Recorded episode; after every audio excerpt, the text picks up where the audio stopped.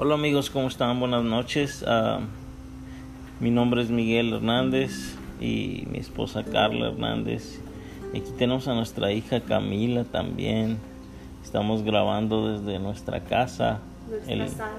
el segundo episodio de Crónicas de Fe.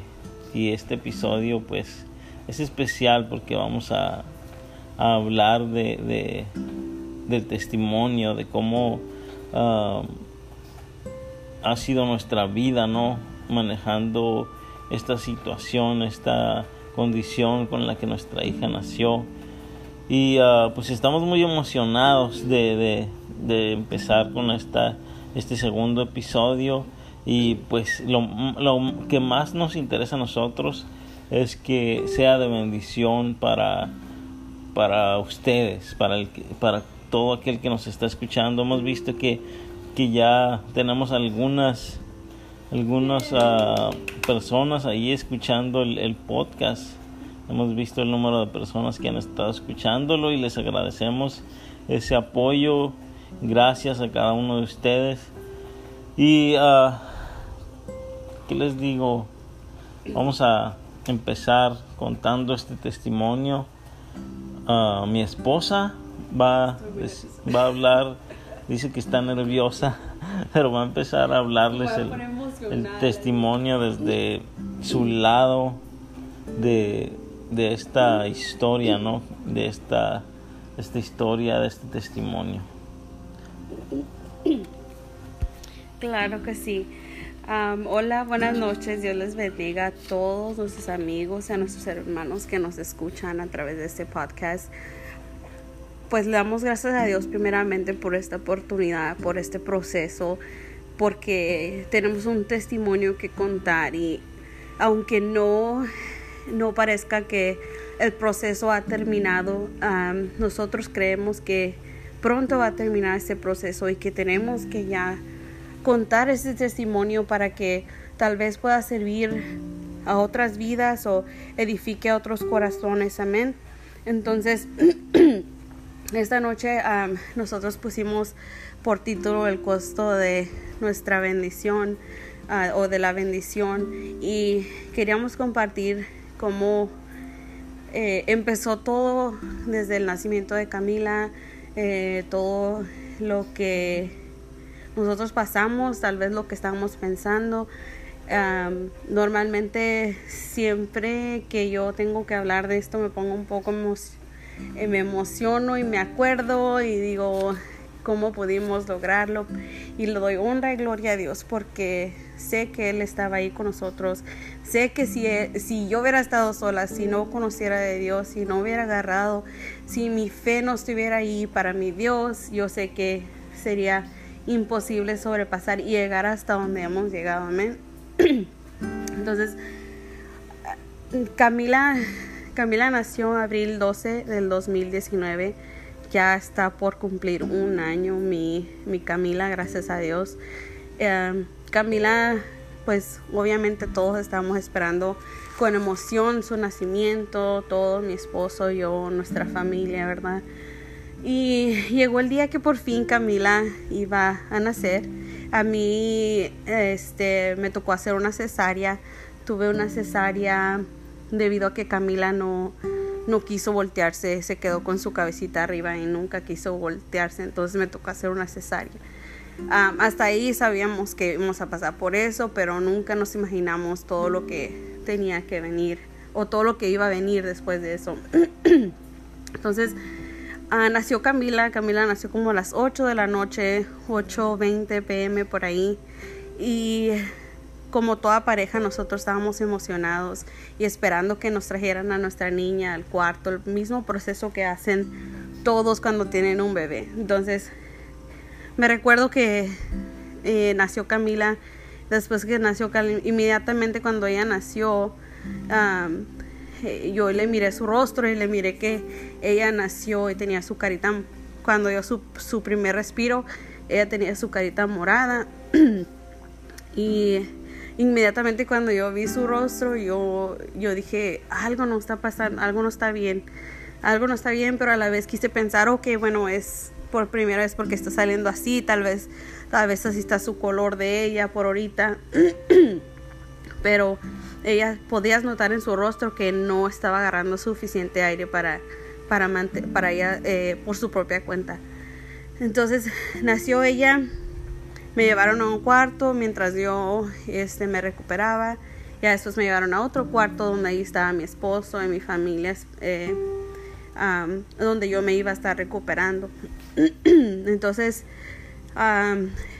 esperamos por Camila, esperamos por Camila, pasaban las horas y no llegaba Camila, ¿dónde está Camila? Entonces mi esposo, yo en la cama y mi esposo allá en el, en el cuidados intensivos, porque cuando nació Camila inmediatamente nos dejaron tomar un foto, me acuerdo, y inmediatamente la llevaron a la unidad de, cuidados intensivos eh, de neonatal. En ese momento, pues ya sabíamos, yo, yo ya sabía como mamá que algo estaba, estaba mal, pero todavía tenía la esperanza de que yo estuviera mal y que pues la iban a llevar al, al cuarto donde nosotros estábamos y ya iba, íbamos a seguir y íbamos a venir a casa y íbamos a disfrutar a Camila ah, como todos ya hemos soñado, ¿verdad?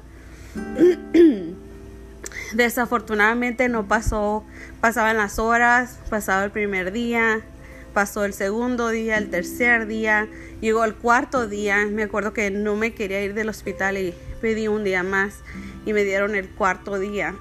Entonces llegó el cuarto día y Camila todavía no, no, no llegaba a nuestro cuarto. Ah, todavía estaba en cuidados intensivos donde están todos recién nacidos. Entonces Camila no llegó al cuarto, nos tuvimos que ir a casa. Me recuerdo, ese fue uno de los días más difíciles para mí porque me tuve que ir con las manos vacías en mi niña. Entonces nos fuimos. Me recuerdo que eh, veníamos manejando en el carro y, y yo venía muy triste, mi esposo también veníamos muy tristes y llegamos a la casa. Pero mi esposo consolándome, ya después me dijo, ahorita regresamos otra vez, nomás vas a dormir y nos, nos volvemos a ir donde está la niña. Entonces eh, dormimos un rato y nos devolvimos otra vez con la niña. Entonces llegamos y ya pude ver cómo tenían a la niña. Me recuerdo que tenía una cañula nasal y, en ese, y tenía bastantes lo que viene siendo el IVs. y la tenían así con la, con la cañula nasal mientras decían que se iba a hacer con ella. Estaban tratando de determinar si ella podría respirar solamente con lo que viene siendo la cañula nasal y nomás usar un oxígeno. Desafortunadamente los días que estuvo en el hospital San José, ella nunca pudo em, solamente quedarse con la cañula nasal y el oxígeno. Entonces, ya al ver los doctores ahí del San José que, que no iba a ser algo eh, que se iba a acomodar o que se iba, que ella iba a poder este, lograrlo sola pronto, ellos decidieron transferirnos al segundo hospital que viene siendo el hospital de los niños Phoenix Children's Hospital y allí nos, al sexto día nos mandaron para ahí, nos transfirieron en una ambulancia y ahí estuvimos. Ahí nos estaban esperando un grupo de especialistas, ah, ahí nos recibieron ah, un grupo de especialistas, pero en realidad en ese momento pues todavía yo no entendía nada, yo no, yo, la, yo no quería aceptar lo que yo estaba escuchando, lo que me estaban diciendo, yo automáticamente me bloqueaba, decía, no, no, eso no, no es cierto, eso no, no está pasando con mi hija, Dios no lo puede permitir, Dios no lo va, Dios no nos va a dejar pasar por esto. Yo sé que ah, yo le decía a mi esposo, en un mes, yo creo un mes y ya nos vamos, que, que ya se haga más fuerte y así ya nos vamos a casa. Y pasó una semana en el hospital, dos semanas, tres semanas, pasó el mes y nada, nada. Ah, no, perdón, a las tres semanas, ah, a las cuatro semanas, perdón, ella ya estaba en la cañula nasal solamente todavía. la teníamos en el, lo que viene siendo el oxígeno. El oxígeno se lo iban bajando poco a poco y el, la meta era ponerla en, lo que viene siendo, eh, perdón, la tenían en un ventilador, ¿verdad? Era en un ventilador y después del ventilador ah, la meta era quitarla del ventilador que no ocupe presión y solamente dejarla en lo que viene siendo el oxígeno. Solo el oxígeno de la pared era la meta y eh, por fin lo había logrado, un día lo logró, la pusimos en el oxígeno de la pared, ya nosotros estábamos contentos, ya, ya nos vamos a ir a casa, le estábamos diciendo a todos ya, ya por fin, ya nomás la vamos a llevar con oxígeno y en casa se va a recuperar y va a crecer y va a ser fuerte y no pasó nada. Ah, al siguiente día, eh, al siguiente día me recuerdo, nos llaman, era un domingo, un domingo y nos llaman y nos dicen, eran como las 4 de la mañana, me habló el doctor porque en ese tiempo yo todavía debido a que yo tenía la cesárea, yo me estaba viniendo las noches y me iba temprano otra vez donde estaba Camila. Entonces eh, nos hablan ese, esa noche y dicen, tu hija está a punto de morirse, sus pulmones se colapsaron, no, no tenían suficiente aire, el óxido carbono era muy alto, lo que básicamente ella no estaba exhalando, nomás estaba inhalando pero no estaba exhalando, entonces el óxido de carbono era tan alto que le podía afectar sus órganos y sus, su cerebro. Entonces fue algo tan fuerte que ah, debido a que ella ya se estaba muriendo la tenían que eh, darle darle este eh, auxiliarla auxiliarla la tuvieron que uh, entubarla de emergencia. Entonces la entubaron nos llamaron oh tuvimos que entubar a tu hija emergencia porque se estaba muriendo le teníamos que salvar la vida. Si no la entubábamos eh, se iba a morir entonces nosotros sentí obviamente yo sentí como que se me estaba cayendo el mundo yo yo yo, le decía a Dios pero cómo está pasando esto yo te estoy creyendo yo estoy teniendo fe de que tú lo vas a hacer y por qué no lo estás haciendo y inmediatamente me recuerdo esa mañana nos fuimos para para el hospital y al llegar al hospital fue la parte más difícil porque nos tocó ver a nuestra niña como estaba entubada. Yo ya no la podía escuchar llorar, yo ya no la podía escuchar quejarse ni nada porque ella no, no se leía su, su voz debido al tubo que le habían metido a, través de, la, de, su, de su tráquea. Entonces, en ese momento la miré, ella estaba completamente hinchada de su cara. y, pronto voy a poner unos, unos fotos de ella como estaba. Era, estaba, era algo terrible. Ella estaba hinchada, el tubo la habían lastimado tanto que tenía sangre, sangre por, todos lados.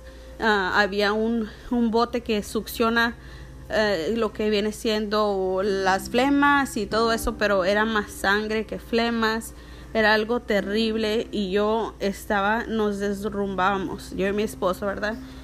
Allí juntos pidiéndole a Dios y, les, yo no podía entender por qué estaba pasando eso. Ya nosotros veamos, estábamos a punto de llegar a casa, estábamos creyéndole a Él y nos estaba pasando eso en ese momento, ¿verdad?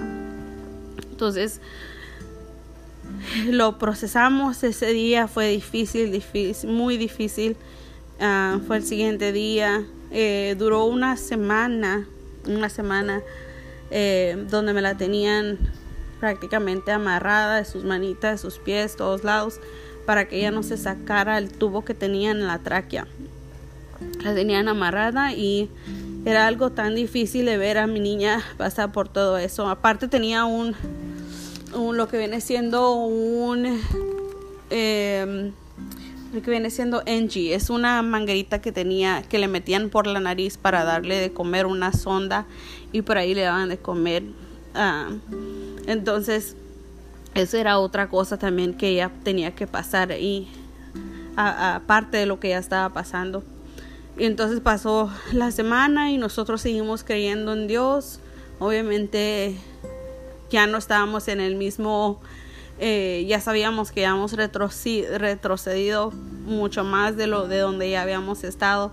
Entonces ya la, la, nos dicen vamos a intentar desentubarla y de ahí vamos a ver cómo ella reacciona, cómo qué pasa. Entonces le, la desentuban y la niña no, no, no aguantó, no aguantó, eh, no, no pudo respirar, no, no, no, este, no reaccionó como se esperaba que reaccionara. Y otra vez le tuvieron que meter todo inmediatamente, emergencia, otra vez, todo la entubaron otra vez de nuevo. Otra vez mi niña pasó por todo ese dolor otra vez, nosotros también al verla pasar por todo eso. Entonces pasa eso y todavía seguimos yo decía, Señor, yo, yo te sigo creyendo, yo sé que tú lo vas a hacer, tú lo vas a hacer. Entonces, pasaron tres días más y bueno, vamos a intentar otra vez porque ah, en ese tiempo tenía su tráquea hinchada y por eso cuando al momento de sacar el tubo ah, se le cerró su tráquea y no entró el aire, entonces le dieron medicina para que se le deshinchara y después ya vamos a intentar otra vez a sacarle el tubo. Ah, pasó eso y gracias a Dios sí le pudieron sacar el tubo y después la volvieron a poner en lo que viene siendo la, la cañula nasal, pero ah, de allí lo que seguía era a ver cómo iba a reaccionar, empezar de nuevo a bajarle despacito para ponerla de nuevo en oxígeno y poderla traer a casa. Desafortunadamente pasaron los días, todo se intentó, ah, pasaron los días y Camila no, no lograba bajar de, del ventilador y ella, ocupaba más presión en sus pulmones debido a que sus costillas oprimían sus pulmones, entonces ocupaba la presión para que manteniera el pulmón siempre abierto. Eh, entonces, el puro oxígeno no, no le ayudaba a hacer eso y eso causaba que ella no pudiera respirar y que su óxido carbono se subiera tan alto. Entonces, ah, después de eso ya, ya los doctores em, nos dijeron, bueno, ya la niña esperamos mucho tiempo y ella no está haciendo ningún progreso, al contrario, se está poniendo muy mal. Y nosotros, yo y mi esposo también mirábamos que ella se estaba poniendo muy mal. La niña no dormía por noches tratando de respirar, la niña no, no paraba de llorar por días, por noches. Creo que duramos como tres noches y la niña no dormía y eh, entonces era era algo que la estaba debilitando y era algo que si no tomábamos, si no tomábamos una decisión, ella podría, iba, iba a fallecer, ¿verdad? Entonces ya los doctores dijeron, ¿sabe qué? Le tenemos que poner una, una, ah, una, este, uh, una tráquea. Es una tractomía, a tracheostomy es una, es, un, es una tráquea artificial, básicamente. Y entonces a través de esa tráquea, entonces ya se puede conectar ella al ventilador y ya entra directamente a los pulmones y así la mantiene ah, para que ella pueda respirar y todo se pueda normalizar. Entonces, ya nos habían dicho de, esa, de que tal vez íbamos a tener que hacer eso desde el principio, pero yo negaba, yo lo negué, yo no quería, y mi esposo decíamos, no, ella va a estar bien, no va a necesitar una, una tráquea, no va a necesitar nada de eso, porque Dios va a hacer, Dios lo va a hacer, Dios lo va a hacer ya, Dios lo va a hacer pronto. Yo creo que eso fue una de las cosas más difíciles para mí como mamá, yo creo que me... Em, espiritualmente yo creo que lo más difícil fue aceptar y aceptar la voluntad de Dios. Yo creo que esa es la parte más difícil porque tienes la fe y tú sabes que Dios lo va a hacer porque el Dios que tú adoras, el Dios que tú crees, es un Dios, es un Dios vivo y tú has visto los milagros que Él ha hecho. Eh, lo único es que Él lo va a hacer, pero lo va a hacer cuando Él quiere, no cuando tú quieres. Entonces, ese fue lo más difícil para mí porque yo lo quería y yo le creía a Dios, pero yo lo quería y yo lo quería ya, yo lo quería que, que me dijeran, oh ya, ya está, ya está bien Camila, ya llévensela a la casa, no necesita nada de eso, pero no iba a ser así. y no fue así, no fue así. Ah, hasta el día de hoy nosotros estamos yo, yo, yo espero que ya por terminar este proceso con Camila, pero ah, no fue así. Eso fue lo más difícil para mí, aceptar eso y decir, ok Señor, si usted quiere que así sea, lo acepto, que se haga tu voluntad, Padre mío. Al principio fue, fue muy difícil aceptarlo. Entonces llegó el tiempo y nos dijeron, me recuerdo, me llevaron a un cuarto. Ah, yo estaba sola porque mi esposo todos los días pues él tenía que ir a trabajar mientras él trabajaba, yo me quedaba con la niña en el hospital. Después de que él salía de trabajar, él, él se venía del trabajo al hospital y así estábamos todo el tiempo. Entonces me recuerdo, tuvimos una junta ese día, tuvimos muchos doctores, muchos especialistas ahí, yo estaba ahí. Me recuerdo, me dijeron, tenemos que ponerle una, una tráquea artificial a Camila porque si no, ella no no va a vivir, ella no va a aguantar, se, aparte también le pueden fallar los órganos, también le pueden fallar el cerebro si tú no, si no le ponemos el oxígeno adecuado para que sus pulmones puedan eh, sobrepasar este esta etapa. Básicamente eh, me dijeron tienes que hacerlo tienes que hacerlo. Yo todavía estaba, no, no, yo no, yo no quiero hacerlo. Yo me recuerdo que de la junta salí al cuarto donde estaba la Camila y me hinqué ahí donde estaba ella, porque ella estaba en el en su columpio me hinqué y me puse a llorar y dije a Dios, yo no quiero que le pongan eso a mi niña. Y y luego me recuerdo que estaba una enfermera y me dice, todo va a estar bien, no te preocupes, tú vas a aprender a hacer todo y no vas a, no, no, ella va a estar bien, ella va a estar bien así, ella lo necesita, tú vas a aprender a cuidarla y tú vas a aprender a hacerle todo, no va a pasar nada, es lo mejor para ella. Entonces, ya, ya esperé que llegara mi esposo, ya dije lo que estaba pasando. Y después todavía pasaron tres días y ya después dijimos, ok, ya ya es suficiente, ya la niña está sufriendo mucho. Tenemos que hacer conciencia también y tenemos que ah, hacer lo que nosotros podemos hacer y dejar el resto que Dios haga, ¿verdad? Entonces ya hablamos con los doctores, dijimos, ok, hay que ponerle la tráquea. Eso fue muy difícil para nosotros porque obviamente la niña, en ese tiempo la niña tenía un mes un mes y unas dos semanas. Todavía no tenía ni los dos meses cuando ya le estaban haciendo la tráquea. Y entonces, este, ya le hicieron la tráquea, la trajeron al cuarto. Y la niña pues estaba sedada completamente ah, con una tráquea. Y era pues lo peor. no, obviamente como padres nunca quieres ver a tu hijo pasar o a tu hija pasar por esas cosas no quieres verle a tu hija con un oído en su garganta, porque tú sabes que eso no es normal, que nadie más lo tiene, que uno no lo tiene y que porque ella lo tiene que tener y sentirte así, ¿verdad? Pero llegó, gracias a Dios, la cirugía salió muy bien.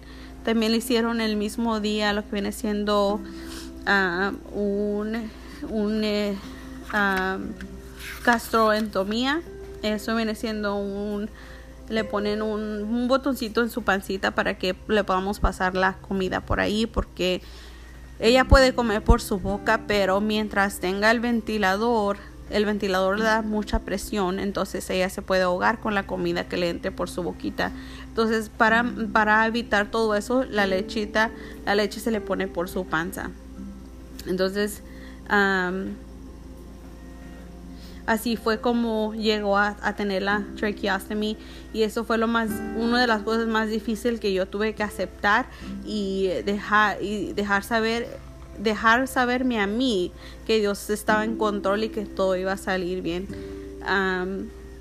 Yo me recuerdo muy bien antes de que él, me recuerdo muy bien el día que que intubaron a Camila yo me negaba me negaba a a ese proceso para que yo no quería que le hicieran eso al cuerpecito de mi niña tan chiquita. Yo decía Dios mío pero ella es una niña Dios mío porque tiene que pasar por eso acaba de nacer estaba en mi vientre estaba en mí y no necesitaba absolutamente nada de estas de estos tubos de estas máquinas. Ella estaba perfectamente bien. El momento que salió de mí ella salió a sufrir todo lo que estaba pasando. Pero a la vez yo, yo no, yo no quería entenderlo y no quería hacerlo, pero los resultados me hacían, eh, los resultados de, de, la cirugía pues, pues me hacían muy feliz a ver a la niña ya recuperándose y, y todo eso, ¿verdad? Pero me recuerdo, me recuerdo, yo y mi esposo siempre hablamos y hicimos, eh, o sea, Dios es tan bueno y tan misericordioso que si nosotros nos hubiéramos traído a la niña antes de ese día, porque ya casi nos veníamos a casa, yo me acuerdo, ya casi nos veníamos a casa, si nosotros nos hubiéramos traído a la niña antes de ese día y, y que pasara ese episodio aquí en casa, Camila se nos hubiera muerto seguramente, porque ni él ni yo sabíamos cómo hacer ni siquiera un CPR, ni siquiera sabíamos hacer absolutamente nada ella se nos hubiera muerto porque eso fue emergencia de la que la tuvieron que entubar y todo eso. me recuerdo también que ese día que la entubaron y voy a regresarme un poquito atrás al día de que la entubaron porque creo que Dios es tan bueno y misericordioso que no solamente nos dio la fuerza a nosotros, sino que Él estaba poniendo a personas en nuestros caminos eh, nosotros podíamos ver la gloria de Dios, el amor de Dios a través de muchas personas y a través, eh, a través de personas que ni siquiera uno conoce, personas que ni siquiera has visto en tu vida, a, personas que nunca le has dado la mano, a personas que ni siquiera, o sea, no, no los conoces. Y me recuerdo ese día que yo creo a, los tres días de Camila estaba entubada, llega un amigo de nosotros, Sergio y, y Alicia, y luego llega Sergio y nos dice, ella va a estar bien, ella va a estar bien. Y nos da palabra de fe. Y yo me recuerdo y nos aumenta la fe ese día y dice, no se preocupen todo va a estar bien, ella va a estar bien, ella va a salir de esto. Y nos aumenta nuestra fe, ¿verdad? Y llega y, y nos habla palabra de fe, ora por Camila. Y, y automáticamente nuestra fe crece ese día, nuestra fe crece y le damos gracias a Dios por cada persona que puso en esos días tan difíciles y días tan oscuros. Le doy gracias a Dios por cada persona, por cada enfermera, por cada por cada hermano, por cada hermana, por cada extraño que llegó a verme, a hablarme y decirme que todo iba a estar bien. A los días después llegó otra persona muy especial para nosotros, para mí y mi esposo. Eh, esa persona nosotros pues no lo, no lo conocíamos, nosotros habíamos escuchado de él, pero nunca nosotros lo habíamos conocido, nunca lo habíamos tratado. ese, el pastor Chris, Chris González, y llega ese día, yo me recuerdo, nosotros estábamos en una esquinita del, del Nicky, porque en ese tiempo no teníamos, no teníamos un cuarto para nosotros.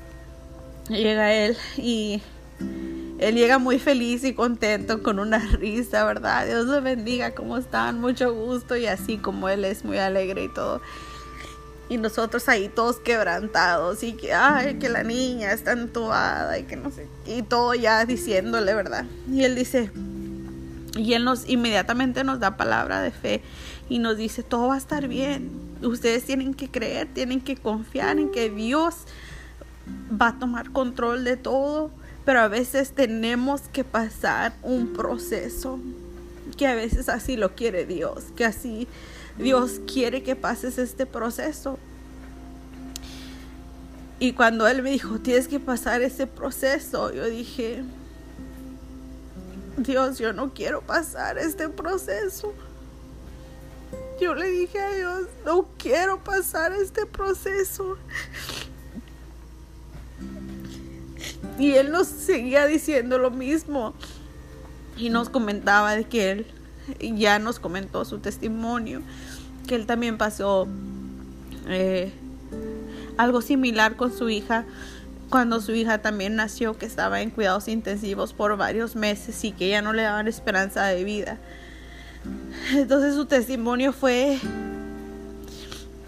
su testimonio fue de gran bendición para mi vida porque fue como una como fue un aliento, ¿verdad? Una fuerza que nos dio al saber que si él pasó por todo eso, entonces Dios nos iba a ayudar a nosotros a pasar por todo eso también. Y luego al, ver su hija, una joven muy fuerte, muy sana el día de hoy, y que ah, tuvo que pasar por lo que pasó, pero el Señor les dio la victoria. Entonces para nosotros era como un, un aliento de vida, como saber, ok Señor, entonces no se ha terminado todo aquí, no, no se ha acabado todo aquí, Dios, seguimos creyendo en ti. Entonces le doy gracias a Dios por, el pastor Chris. Le doy gracias a Dios por su familia, por su esposa, por su hija, porque ahora yo miro a su hija y yo digo, de hecho le estaba diciendo a mi esposo cuando estábamos viéndolo online, le digo, ¿puedes creer que esa niña, que esa muchacha se estaba por morir porque ella, por la manera que ella había nacido? Y mira dónde está ahora cantándole, cantándole al Señor. Y yo le digo a mi esposo, así va a ser Camila también. Camila va a ser una sierva de Dios. Camila le va a servir a Dios. Camila va a cantarle a Dios, va a adorarle. Entonces nosotros declaramos esa palabra en la vida de Camila. Y lo decimos siempre y siempre lo vamos a seguir diciendo, ¿verdad? Porque Camila nosotros, pero Camila está en deuda con Dios de por vida. Siempre le digo a mi esposo, ella está de por vida en deuda con Dios. Entonces llegó el pastor y él muy contento, como les digo, muy feliz, dándonos palabra. Fue un descanso para mi alma. Yo y eh, pudimos agarrar esa fuerza que necesitábamos ese día y nosotros seguir adelante. Entonces doy gracias a Dios por gente como él, por los ángeles que Él pone alrededor de nosotros para que nosotros podamos seguir, ¿verdad? Porque a veces uno necesita una palabra de aliento así. Entonces, después de eso, pues ya seguimos. Le ponieron la, la tráquea a Camila. Eh, después de eso faltaba, yo no tenía ni idea supuestamente le iban a poner la tráquea, después de la tráquea ya todo iba a ser bonito y en paz, iba a respirar, iba a estar muy bien, pero no teníamos ni idea de lo, todo lo que nos faltaba por pasar, ¿verdad? Entonces, ha sido, ha sido un proceso largo, ha sido una, un caminar largo que todavía seguimos caminando, pero a través de ese caminar hemos aprendido, yo he aprendido demasiado, he aprendido que Dios tiene el control, que Él no improvisa y que todo lo que pasa Él ya, ya, ya, lo, ya lo conoce, ya sabe todo eso y nos está permitiendo por un propósito, ¿verdad? Y yo he aprendido demasiado como persona como hija de él, como, como hija, como hermana, como esposa, como madre, ahora que soy madre Camila, he aprendido demasiado y le doy honra y gloria a él. Creo que si os digo hablando voy a durar aquí toda la noche y luego voy a durar todo el día porque eso es demasiado largo. pero hasta ahí yo voy a, voy a parar esta noche donde ya Camila le han hecho la, la tráquea y de ahí falta muchísimo más, muchísimo más porque Dios seguía obrando, lo podíamos ver. Estábamos pasando por el proceso y se sentía como que no iba a pasar nada, pero día con día nosotros miramos la mano de Dios y miramos cómo Él obraba en Camila y cómo Él hacía el milagro en Camila y cómo Él cada proceso, cada cirugía, cada espera, cada persona que Él puso en nuestro camino, nosotros podíamos ver Dios a través de todo eso. Amén. Entonces, yo sé que pronto vamos a estar hablando más, más detalles de esto porque si no, no vamos a acabar nunca ahorita y a mi esposo me está mirando como que ya, porque quiero hablar yo también. Entonces, ah, pero hay demasiadas cosas, hay muchas cosas que yo tengo que contarles y yo sé que va a ser una, una bendición para sus vidas. Yo creo que Dios no hace las cosas en mano y yo creo que si tú estás pasando por algo así, yo te, yo te puedo decir una cosa, yo te puedo decir que no es fácil, pero con Dios es posible. No va a ser fácil, pero con Dios es posible. Ah, tú todo lo puedes en Cristo que te fortalece. Eso sí, yo te puedo decir, yo te puedo decir que Dios te ama, que Jesús va a estar ahí contigo, que sus ángeles van a acampar alrededor de ti y que tú lo vas a ver, lo vas a ver, lo vas a sentir, lo vas a ver ya sea a través de personas que Él mande o a través de, de lo que mires a través de tu hija o cualquier proceso que estés pasando, no necesariamente una persona en el hospital, todos tenemos un proceso diferente. Pero yo te puedo decir, yo te puedo asegurar que si tú te agarras de Dios, aunque no pueda ver, Dios está obrando. Aunque no mires nada, Dios está obrando, porque así trabaja Dios. Porque Dios es grande y Él es bueno y misericordioso. Es lo que yo te puedo decir de mi parte. Y sé que Dios tiene muchas cosas en mi vida que todavía está obrando. Y yo pronto les voy a, les voy a, voy a compartir con ustedes cada detalle en lo que Dios trabajó conmigo personalmente, como Dios me fue moldeando y quebrando, porque yo sentía que Dios me quebraba. Y yo le decía al Señor, Señor, yo no quiero pasar por esto, Señor, yo no quiero, Señor. Yo me recuerdo que salía de, del cuarto de lo que es el NIC, yo me iba al baño. El baño era mi... Ahí yo hablaba con Dios y yo le decía, Señor, por favor, Padre, haz que mañana esto cambie y que esta pesadilla se termine. Pero Dios decía, no, todavía no, yo lo voy a hacer, pero lo voy a hacer cuando yo, cuando sea el momento correcto. Amén. Entonces, ah, vamos a hacer pronto el siguiente capítulo del podcast que estamos haciendo. Ah, pero mientras voy a dejar que mi esposo hable aquí poquito porque si no, no voy a acabar yo nunca, ¿ok? Dios les bendiga, muchas gracias y pasen buenas noches. Así es, hermanos, pues ah, como escucharon a mi esposa, realmente fueron días muy difíciles. Yo cuando hablo con la gente, yo les digo, uh, yo lo siento en, mi corazón y lo digo sinceramente.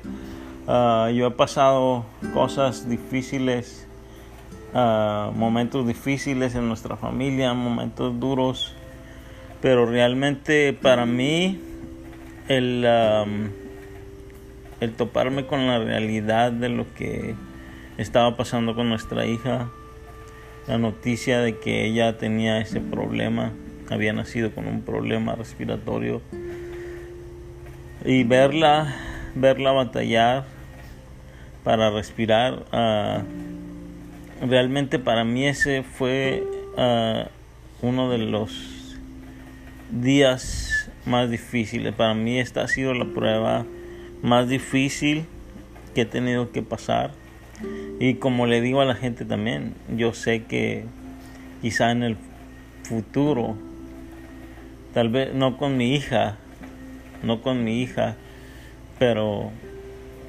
uh, siempre vienen cosas, siempre vienen cosas más difíciles, ¿no? Y Dios te, te prepara, Dios te prepara y, y, y va formando tu carácter a través de las pruebas y de las luchas y yo sé que, Él ha estado con nosotros todo este tiempo. Yo me acuerdo ese día que ella nació, que nuestra hija Camila nació.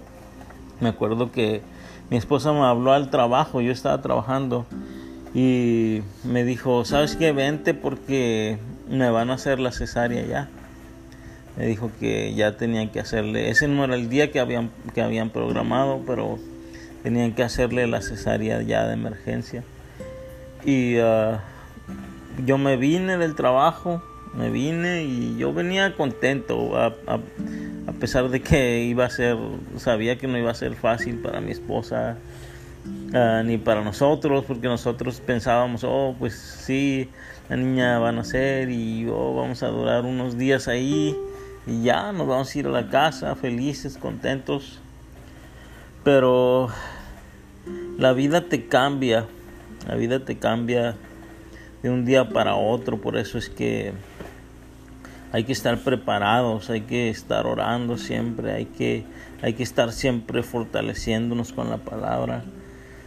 Y yo me acuerdo, llegué ese día, llegué ese día al hospital y, ya mi esposa ya la estaban preparando para, para hacerle la cesárea y ya cuando se llegó el momento me llamaron que, que, ah, que fuera a la sala de espera para entrar al, al cuarto de operación. Y entonces ya me acuerdo que yo estaba ahí y sí, sí me empecé a sentir nervioso, empecé a sentir un poco de miedo, de hecho, ah, me hicieron que me pusiera una bata. Pues los que son papás y han pasado por estas situaciones saben cómo es el proceso, ¿no? Hicieron que me pusiera una bata y, y me sentaron ahí en una silla en el pasillo y estabas totalmente solo yo ahí, nadie, nadie, nadie ahí a mi lado más que yo, sentado en una silla. Y salió la salió una de las enfermeras, una doctora, no, no sé qué era, y me dijo me dijo, "Ya mero, ya mero vamos a empezar." Dijo, "No te desesperes, tú tranquilo y ahorita te hablo." Entonces ya entró para atrás al, al cuarto de operación y, y entonces yo me empecé a sentir desesperado. De hecho sentía que la, la máscara que me pusieron yo sentía que me ahogaba, yo sentía que no podía respirar. Y ya por fin, por fin, yo creo que me estaba dando como un ataque de ansiedad. Yo no sé qué, cómo es la ansiedad porque no me pasa seguido eso. Pero ese día me asusté y, entonces ya ah, por fin me hablaron y ya yo dije, oh, wow, pues llegó la hora, ¿no? Y, y ya entré al cuarto y ya estaban ya ya estaban empezando con, con la operación y todo y me recuerdo que realmente sí fue más de lo que yo esperaba porque me recuerdo que ver la ver ver que estaban abriendo la carne de mi esposa el estómago y yo decía wow o sea no me no me quería desmayar. Yo siempre, siempre desde que iba caminando para allá decía, no me voy a desmayar, no me voy a desmayar, me voy a, a ser fuerte y no me voy a desmayar. Y no, no, no, no me dio por desmayarme, sí sentí algo en el estómago como, como que sí me quería pasar algo, ¿no? Pero, pero todo se pasó cuando de repente veo que sacan a mi niña y y pues yo sabía que, muchos niños salen morados, ¿no? Salen moraditos porque pues obviamente ellos no están acostumbrados a respirar como nosotros respiramos, ellos están acostumbrados a respirar por medio de la mamá, ¿no?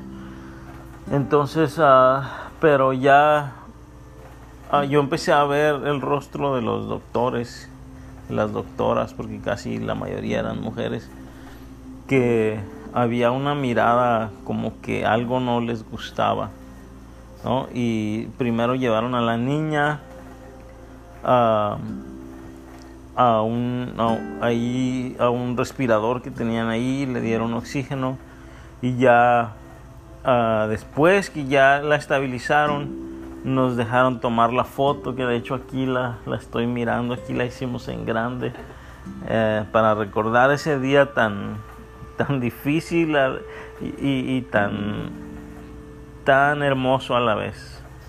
Es, como que ah, miel y, y, vinagre, ¿no? Es, era algo dulce y, agrio a la vez, porque empecé a ver que, que la niña no, no cambiaba de color, no cambiaba de color y ya una de las doctoras la puso para atrás en el respirador y dijo, ¿sabes qué? Nos tenemos que llevar a la niña, dijo. y me dijo, ¿vienes con, con, nosotros? Y mi esposa me dijo, no te despegues de la niña, dijo, para nada, no te despegues de la niña. Y yo le dije, no, no me voy a despegar de ella, ah, me voy a ir con ella y, y, pues más tarde hablamos, más tarde a ver qué, qué sucede, ¿no? Y entonces ya me llevaron ahí a, donde a la unidad de cuidados intensivos de los niños y pues llegando allá la pusieron ahí en una incubadora pero no le quitaban el oxígeno yo yo esperé ahí y dije bueno quizá una hora dos horas más y ella va a recuperar su aliento, no va a empezar a, respirar por sí sola. Pero pasaron las horas y pasaron las horas y la cosa no, no cambiaba y fue cuando ya empecé a darme cuenta que algo no estaba bien, algo no estaba bien y me entró mucho temor a, mi, a mi vida realmente uh, uno no está preparado para, para este tipo de cosas, ¿no? Y uh, pues sí, eh, como quiera, yo seguía orando y seguía diciéndole a Dios, ¿sabes qué, Dios? No sé lo que está pasando, no sé realmente cuál es el problema, pero lo que sí sé es que lo que sea que esté sucediendo, tú tienes el control y tú puedes hacer un milagro si algo está mal tú puedes sanar a mi hija si algo, no sé, no sé, dije, Dios, tú, yo pongo en tus manos a mi hija y haz lo que tengas que hacer. Y entonces, ah, pues, ah, no me acuerdo cuántos días pasaron para que nos, nos dijeran, pero ah, creo que fue como el tercer día que empezaron, el doctor vino con, con esta palabra que que nosotros nunca conocí, nunca escuchamos antes. Nos habló del June Syndrome ah, o del síndrome de, de June. Ah, y este y pues no este no no no conocíamos nosotros nada sobre eso o sea nunca nunca escuché yo hablar de, de, de esta enfermedad y el doctor nos explicó dijo esta es una condición rara, no, no pasa muy seguido. De hecho, ah, son pocos las personas en el mundo que, padecen de esta enfermedad. No es una enfermedad, es una condición. Y este y pues ya, o sea, nosotros dijimos, no, pues es, nuestra hija no tiene eso, nuestra hija no tiene eso. Ellos empezaron a buscar en, en, las manitas, para ver si los deditos, los bracitos estaban más cortos, sus piernitas. Yo dije, no, mi niña está ah, excelente, o sea, ella estaba muy bien. Ah, y lo que el doctor dijo era que veía una, una anomalía, una, una anomalía en su caja torácica, en, su, en lo que es el pecho se miraba como más hundidos de lo normal los lados. Ah, pero yo no, yo no lo podía mirar, yo realmente ah, no sé si, no sé por qué, pero yo no podía, yo no, yo no lo miraba. Yo decía, no, el doctor está equivocado, yo no miro nada. Ah, y entonces pues así pasaron, eh, pasamos esos días muy duros y, y uh, yo, me, yo me acuerdo y, la razón por la que le pusimos a este, este, a este capítulo, episodio, perdón, le pusimos el, el, costo de la bendición. Es porque hace mucho tiempo, incluso antes que nuestra hija naciera, yo escuché este mensaje de, de, un pastor ah, en el que él decía que la bendición viene de la mano con el dolor. Ah, y yo cuando lo escuché me llamó la atención, pero no lo entendía. No lo entendía. Y, y yo decía, ¿cómo puede venir la bendición ah, de la mano con el dolor? Y él, y él habló de un pasaje que todos conocemos y lo voy a leer aquí. Está en Lucas. En Lucas 1 en Lucas 1, 28 al 33. Y dice la palabra de Dios. ¿Estoy en Lucas? No estoy en Lucas. Me disculpan que se me movió aquí la, la Biblia.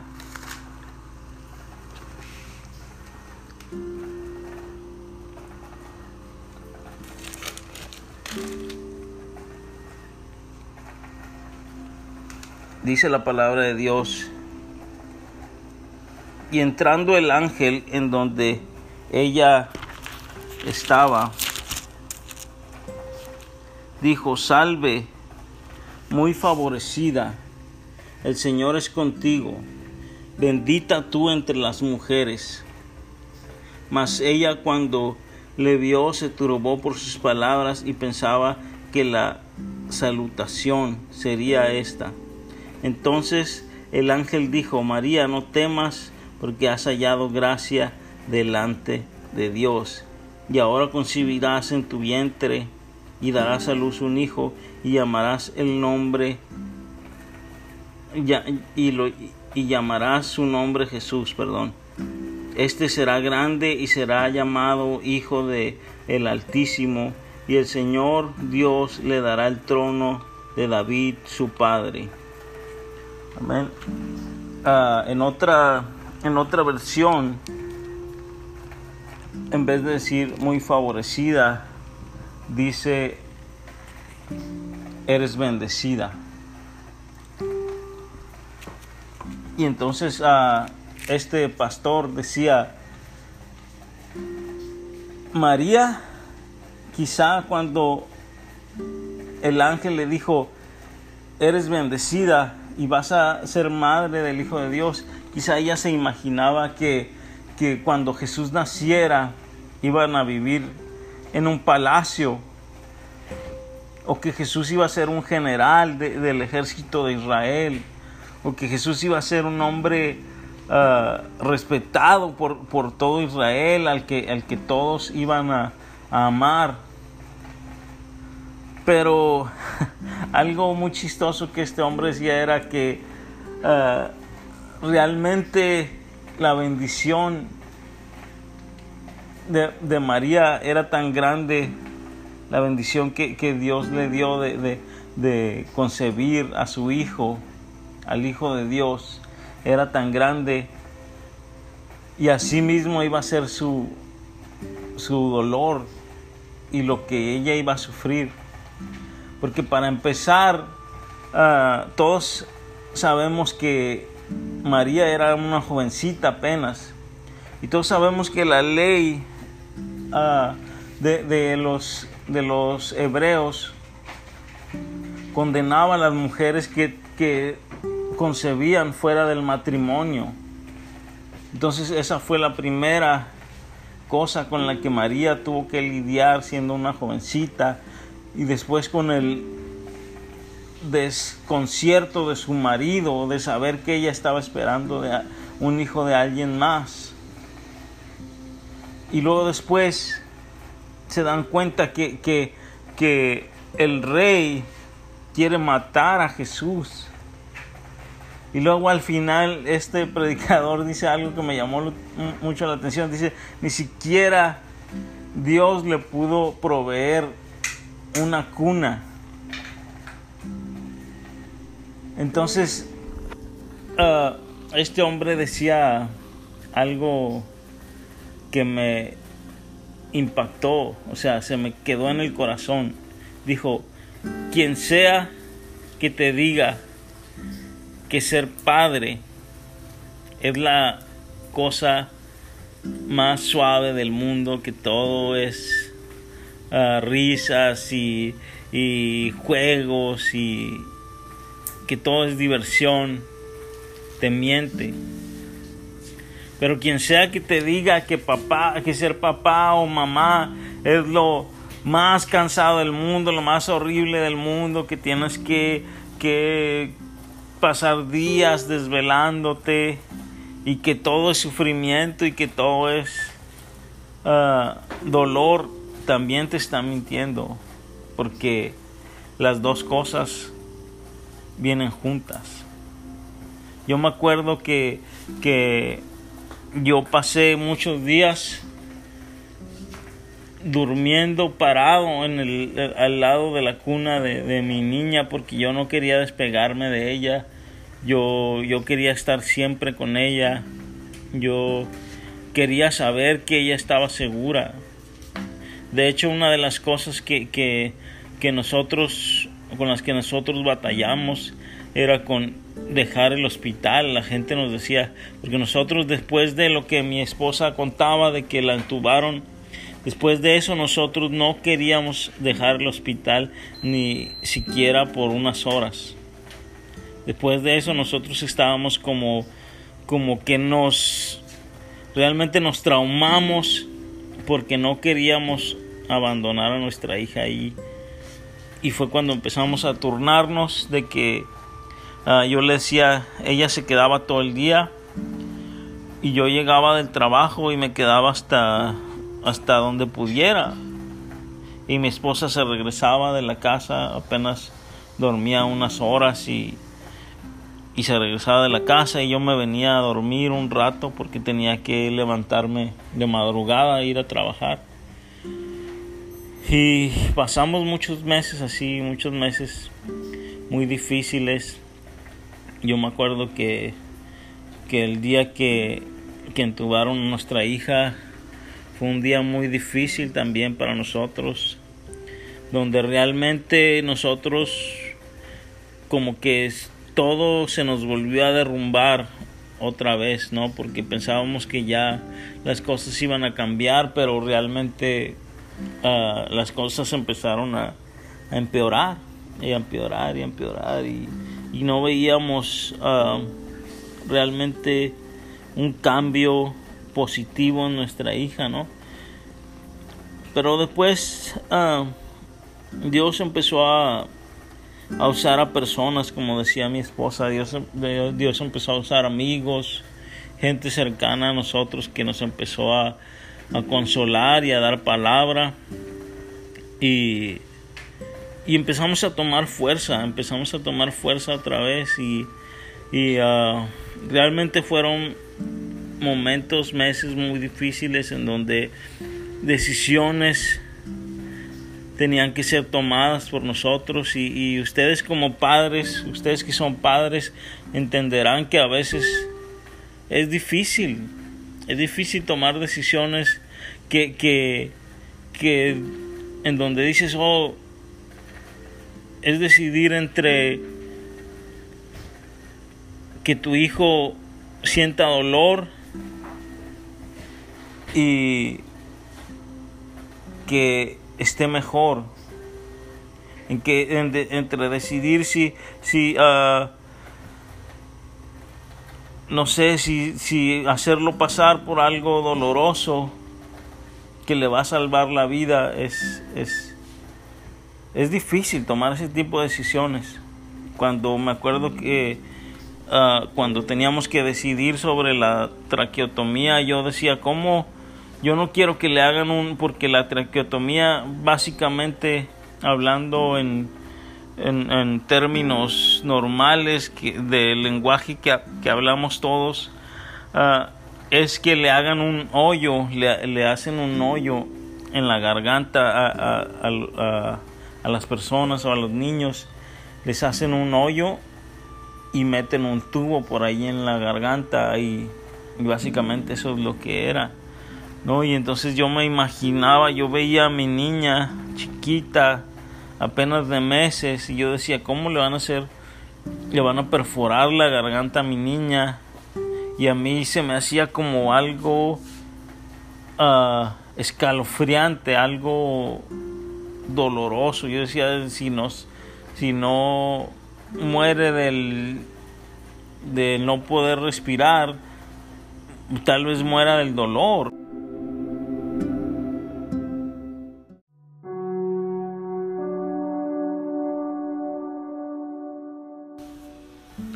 Hola, ¿qué tal amigos? Aquí estamos una vez más. Uh, mi esposa Carla Hernández, un servidor, Miguel Hernández y aquí está Camila, por supuesto, listos para grabar este nuevo episodio de Crónicas de Fe y uh, pues mandamos un saludo a, a, todos y cada uno de ustedes que han, que han estado apoyando este podcast. Estamos muy agradecidos, muy contentos porque se nos ha dado la oportunidad, Dios nos ha dado la oportunidad a través de esta plataforma de, compartir nuestro testimonio. Nosotros teníamos otra idea de, cómo íbamos a compartir el testimonio, ¿no? Pero Dios es el que conoce los tiempos y Dios es el que sabe cómo quiere que nosotros hagamos las cosas. Uno puede planear, uno puede hacer planes y decir, oh, voy a hacer esto, voy a hacerlo de esta manera, pero al final cuando estás ah, confiando en Dios, cuando pones todo en manos de Dios, Él es el que empieza a mostrarte por cuál camino ir y, es, y Él es el que empieza a abrir las puertas. Uh, les mandamos saludos a todos y cada uno de ustedes, deseando que, que estén bien, que estén tranquilos y pues vamos a, continuar con este podcast.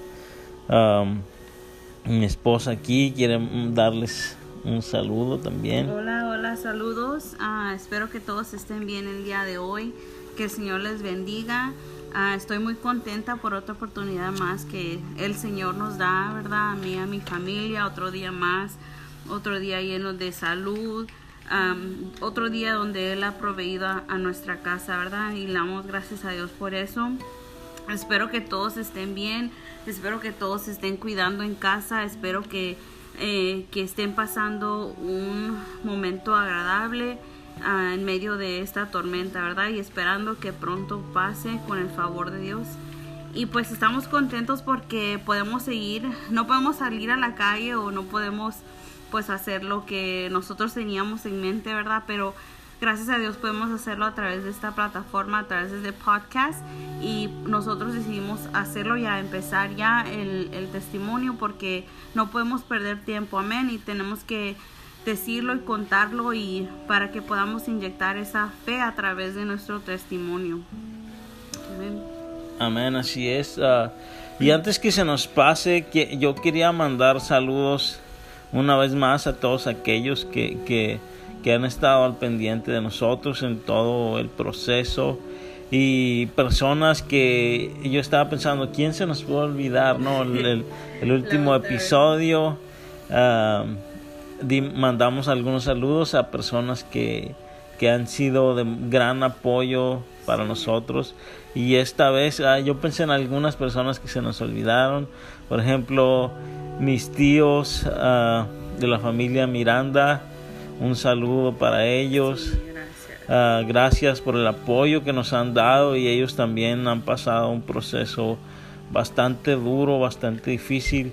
Uh, también nuestros vecinos que, que nos oh, echaron la mano, Lulú y Antonio. Uh, muchas gracias a ellos. Gracias porque nos cuidaron al Max. Nos cuidaron a nuestro cachorro. Tenemos un German, German Shepherd. estuvieron dando de comer mientras nosotros pues no podíamos a veces uh, venir para acá y a veces eh, este pues nosotros la más lo que hacíamos es que mandábamos para la comida y, ellos muy amablemente uh, se encargaron de nuestro nuestro perrito y también nos nos cuidaron la casa. Se dice poquito, pero fueron casi, fueron 10 meses. Fueron, sí, fue bastante tiempo. Y uh, había pensado más gente que, que se, se, me había olvidado. Uh, mi hermano, su esposa, creo que yo sí los mencioné la vez pasada.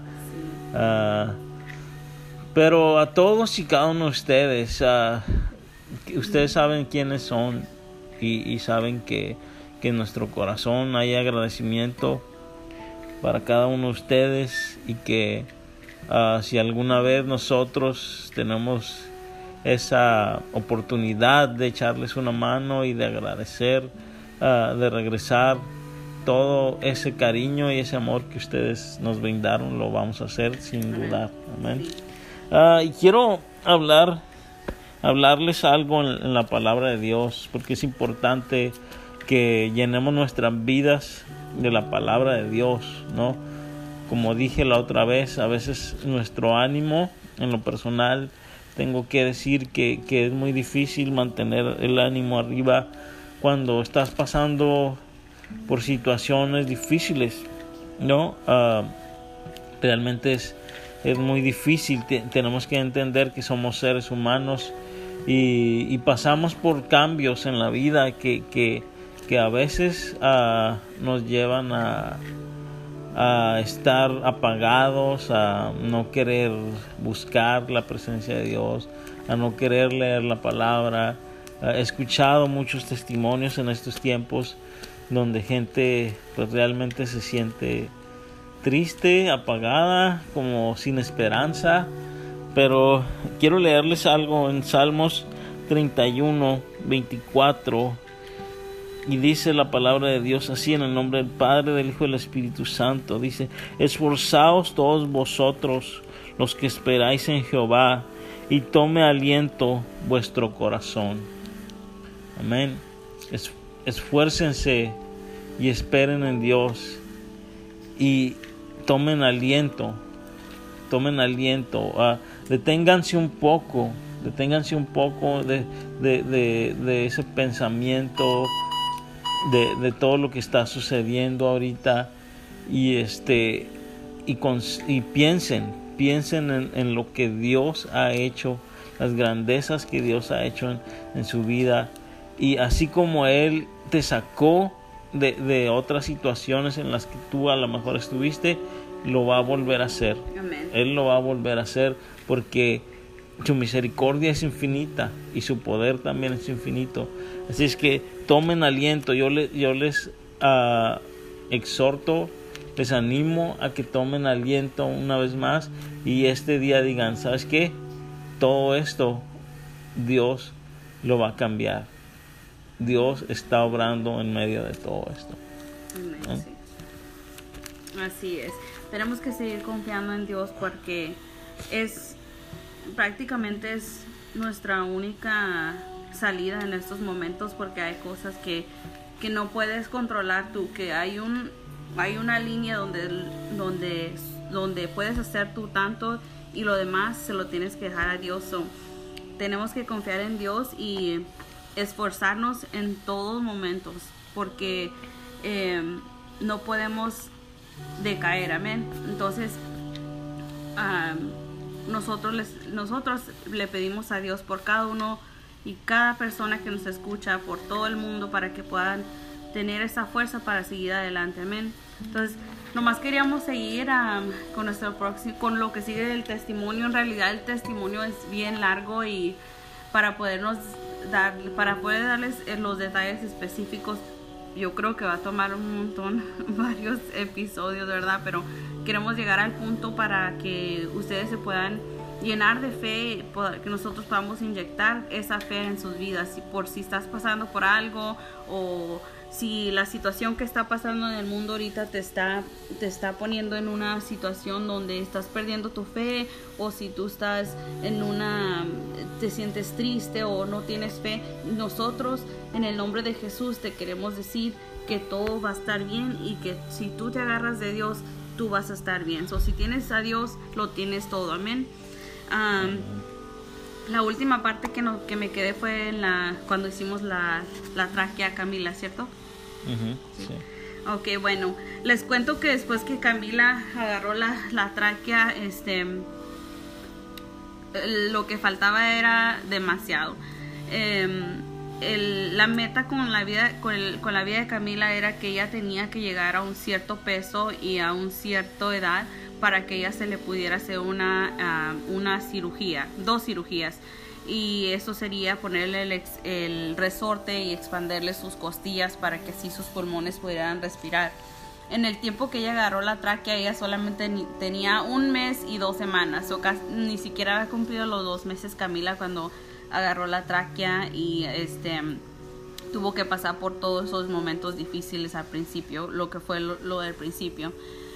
después que agarró la tráquea, nosotros nos tocó aprender lo que viene siendo el cuidado de Camila, a cuidarla, cómo cambiar la tráquea, cómo cambiar las tiras, las corbatas que se amarra para que él no se le salga el, el tubo de la, de la tráquea esa parte fue muy dolorosa para mí en realidad. Este, fue muy difícil, fue muy difícil porque yo no quería sacarle el tubito ah, de la garganta a Camila, del oído que tenía y cambiárselo y meterle otro. Y para mí eso fue, es, me desgarró el corazón, ¿verdad? Y, y lo, lo tengo presente como que si fuera ayer y hasta el día de hoy todavía lo estamos haciendo con Camila. De hecho, ahora lo tenemos que hacer pero le damos la honra y gloria a Dios porque Él estuvo en todo momento dándonos fuerzas, ah, dándonos sabiduría también, estrategias para no poder, para que no lastimáramos a Camila, ¿verdad? Uh, siendo que estábamos aprendiendo cómo hacer todo ese, ese mantenimiento en ella. Ah, me recuerdo la primera vez que le cambié las tiras a Camila, yo fue una experiencia tan horrible para mí, yo no quería hacerlo y me recuerdo que eh, después de que llegó mi esposo del trabajo me fui a casa, eh, iba manejando y creo que lloré como unas todo el camino hasta llegar a la casa y yo iba diciéndole al Señor, Padre, porque porque tenemos que pasar por esto? porque tenemos que hacerle eso a Camila si es solo es una niña, Señor, y ella no sabe nada? Yo me acuerdo que yo le decía al Señor, yo le decía que parara esta situación pero en mí yo, sentía, yo parecía que Dios no me escuchaba. Yo le quería decir a Dios, le, le pedía, le, le, le, rogaba de diferentes maneras. Y yo sentía que Dios no me estaba escuchando, que no me veía, que no me veía. Y me recuerdo ese día fui, iba manejando, iba llorando toda la, eh, por todo el camino hasta que llegué a la casa y me quedé dormida un rato. Eh, pero yo eso eso fue uno de los momentos más difíciles para mí hacer esos ese mantenimiento en Camila verla sufrir aprender nosotros yo y mi esposo teníamos una meta la meta era de aprender rápido sin hacerla sufrir a ella más de lo que ya había pasado uh, más de lo que los doctores o enfermeras hacían a ella. Entonces nosotros nos pusimos esa meta de aprender y decir, ah, ah, no, nosotros lo vamos a hacer o no, no nosotros le cambiamos las, las, las corbatas a Camila, la, la tráquea y todo eso con el motivo de que ella, para que ella no sufriera más, no sufriera más, ¿verdad? Porque pues los enfermeros lo hacen, pero no lo hacen como uno lo hace con amor o despacio y todo eso. Entonces nos tocó a nosotros aprender, ah, decidimos aprender rápido, ah, nos, nos costó mucho y lloramos muchas veces aprendiendo y eh, cada vez que se llegaba el día que yo tenía que cambiar esa la tráquea para mí era el día más terrible de mi vida y no quería que llegara ese momento ese día verdad ese fue algo muy difícil y tal vez para gente, para otra persona dice, oh, pues eso no es nada, nomás te tienes que cambiar la tráquea y ya se acabó el problema, pero en realidad hacerlo a uno de los tuyos, hacerlo a una persona tan chiquita como Camila, que en ese tiempo, como les cuento, no tenía ni los dos meses de nacido, y saber que es tu niña, que, que la tenías dentro de ti y que no ocupaba nada de eso, te duele y te quebrantas. Y lo más difícil es pedirle a Dios y tú sientas que Él no te está escuchando y que no te está, ah, que no, no, no, está ahí contigo en esos momentos, ¿verdad? Ah, básicamente, ah, después de que eso pasó, eh, tuvimos un, un, momento de espera. obviamente Camila tuvo que adaptarse a la tráquea, tuvieron que darle algunos medicamentos para la ansiedad, este, como eh, porque ella se ponía tan ansiosa de que sentía la tráquea ahí que ella eh, bloqueaba el ventilador y, se quedaba sin oxígeno, se le paraba el corazón y tenían que rescatarla normalmente. Entonces la ponieron en unos medicamentos muy fuertes para que ella tuviera estuviera relajada y calmada y así se adaptara a lo que era la, la tráquea que tenía ella, ¿verdad? Todo ese proceso fue difícil también, muy difícil a que ella se adaptara a ese, a, sentir esos cambios en su cuerpo, amén. Pero Dios no nos dejó y Dios no la dejó a ella, Dios no la dejó a ella y le daba las fuerzas y ella nos enseñaba todos los días que, que era luchar, porque ella luchaba por su vida, luchaba por su vida como nadie, ella, ella luchaba, ella luchaba por respirar, para ella, ella simplemente lo que ella tenía que hacer, es, ella tenía que trabajar en respirar. Eh, entonces era algo tan difícil para ella debido a que sus pulmones estaban tan apretados entre sus costillas que se le hacía, era, era un, era un trabajo muy difícil para ella. Entonces ella tenía esa fuerza y le damos la honra y gloria a Dios por eso, porque no, no, lo, no pudo haber sido nadie más más que él. Amén. Él nos mostraba su gloria cada día, aún esos días cuando dices, ah, pues no, no me está escuchando, o Dios no, no está aquí, o no sé por qué no me escucha, Señor. Dios estaba ahí. De alguna otra manera Él nos mostraba y al final del día nosotros decíamos, oh sí, Dios está aquí, Dios está con nosotros, Dios le está dando fuerza, Dios nos está dando fuerza, amén. Entonces, después de que pudimos estabilizar y ella se ajustó a la, a la tráquea, el tiempo de espera empezó. El tiempo de espera empezó y ella tenía que llegar a cierta edad y a cierto peso. Ah, conforme lo que los doctores nos habían dicho, ella al ponerle la tráquea la iban a poner en un ventilador de casa y así nos íbamos a venir a casa y íbamos a esperar aquí hasta que se llegara el momento de la cirugía. Bueno, intentamos muchas veces de ponerla en un ventilador de casa y desafortunadamente ella nunca pudo resistir el ventilador de casa. lo que nos hizo nosotros esperar en el hospital hasta los prácticamente hasta los 10 meses. Eh, ella nunca pudo eh, soportar el ventilador de casa entonces tuvo, tenía que estar en un ventilador de hospital, por lo tanto no nos podíamos ir a la casa. Entonces ya, ya todos dijeron, ¿sabes qué? Uh, hazte la idea, ya no, te van a ir ya no se van a ir a la casa, no se van a ir a la casa hasta que acabe todo lo que viene siendo las dos cirugías, amén.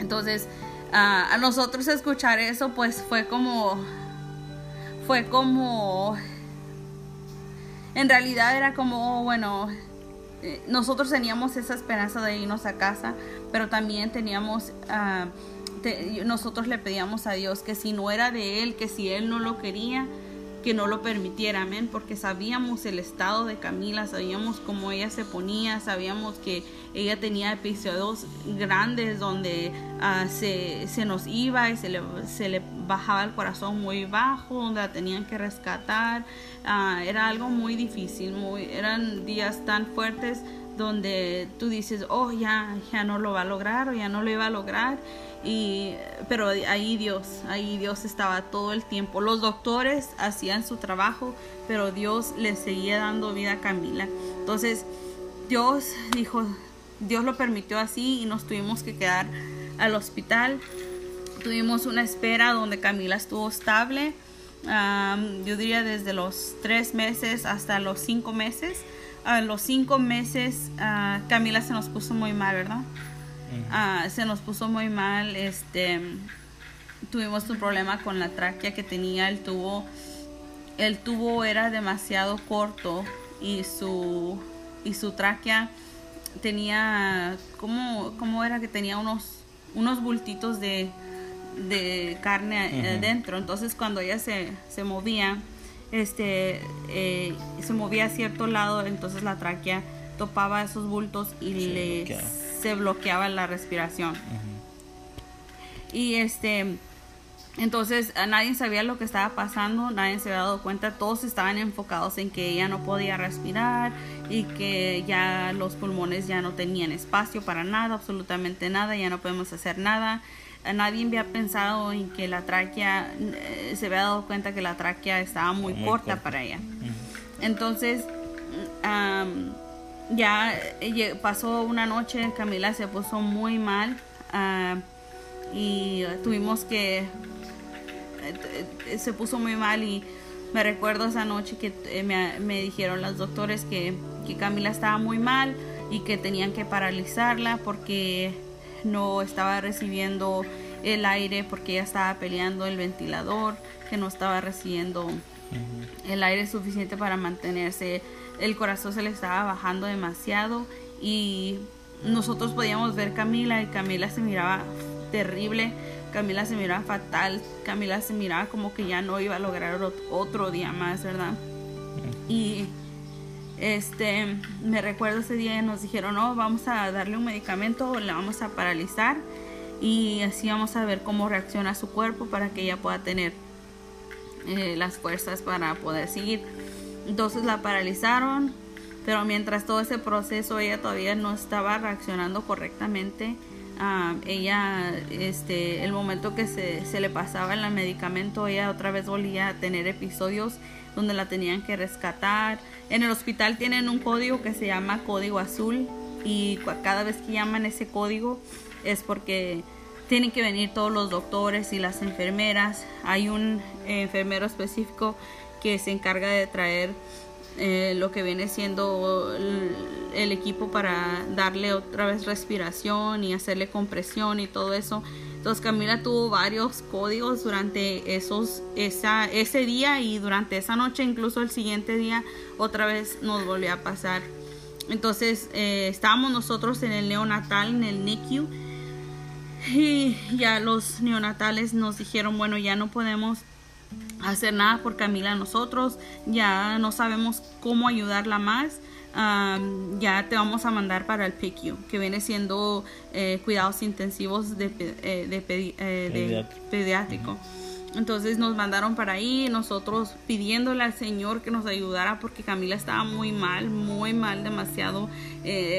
yo, yo la miraba y yo decía, bueno, eh, qué va a pasar con Camila porque nadie nos está ayudando, nadie sabe qué hacer, nadie eh, nos está resolviendo el problema. Entonces, entonces ya nos fuimos para, para el PICU y me recuerdo que ella se miraba muy mal, incluso teníamos miedo, todos los doctores tenía, teníamos miedo de moverla de, del piso donde estaba al piso donde íbamos a ir al PICU y teníamos que llevar varios doctor, varios enfermeros, varios respiratorios, ah, eh, este, terapeutas respiratorios y este, la tuvimos que llevar todos así juntos y la ida fue algo horrible, traumante, porque teníamos que asegurarnos que ella no, no se nos vaya a eh, poner mal en lo que la estábamos transfiriendo de, un piso a otro, ¿verdad?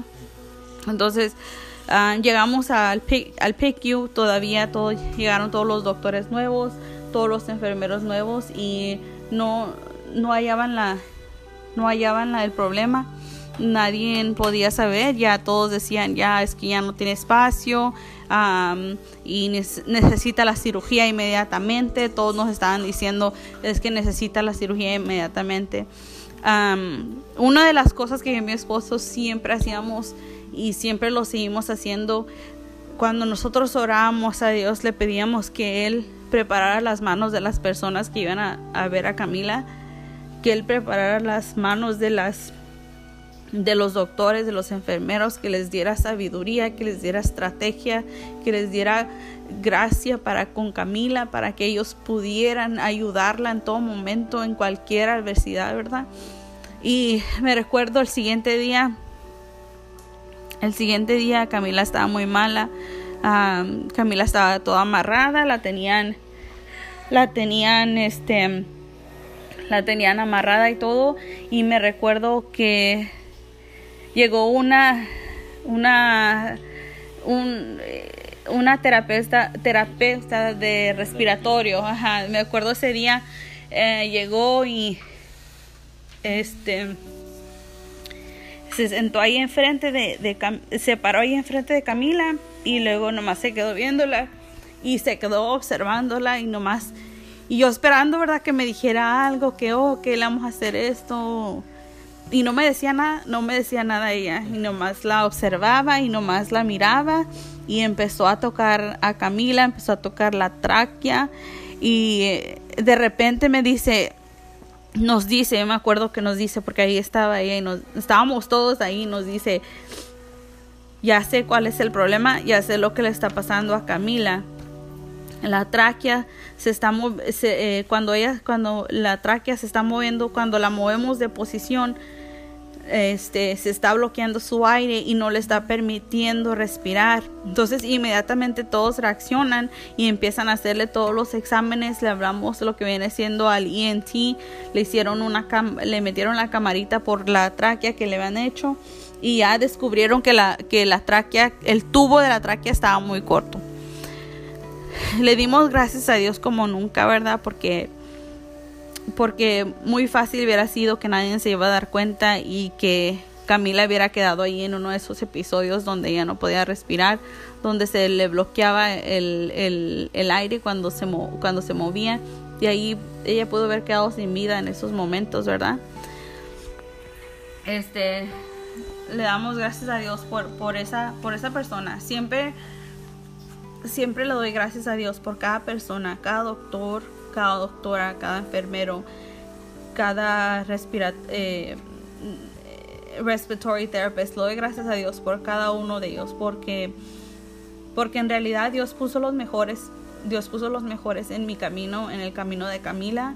Ah, Dios puso una gracia tan grande en mi hija ah, que ella, ella, eh, que todo el mundo la quería ayudar, todo el mundo la quería eh, la quería, todo el mundo este, estaba ahí para ella, todo el mundo estaba ahí.